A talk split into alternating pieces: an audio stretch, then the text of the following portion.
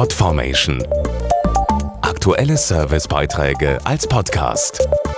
Regelmäßige Infos aus den Bereichen Service und Tipps. Durch Corona arbeiten immer mehr Berufstätige im Homeoffice. Und die Politik diskutiert darüber, das, wo immer es möglich ist, sogar zur Pflicht für die Unternehmen zu machen. Ist das eine gute Idee, um die Pandemie zu bekämpfen?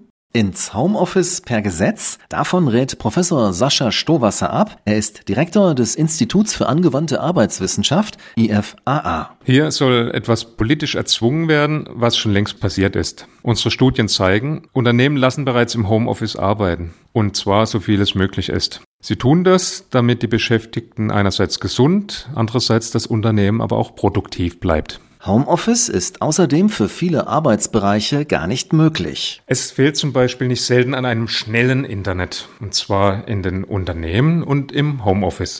Ein weiteres Problem kann das Homeschooling sein, wodurch Familien an ihre Grenzen stoßen können. Letztes Argument vom Robert Koch Institut. Arbeitsplätze sind im Vergleich zu anderen Lebensbereichen sicher. Das liegt daran, dass die meisten Unternehmen die Hygienerichtlinien sehr gut umsetzen und die Arbeit vor Ort dadurch so sicher wie möglich machen. Mehr auf arbeitswissenschaft.net.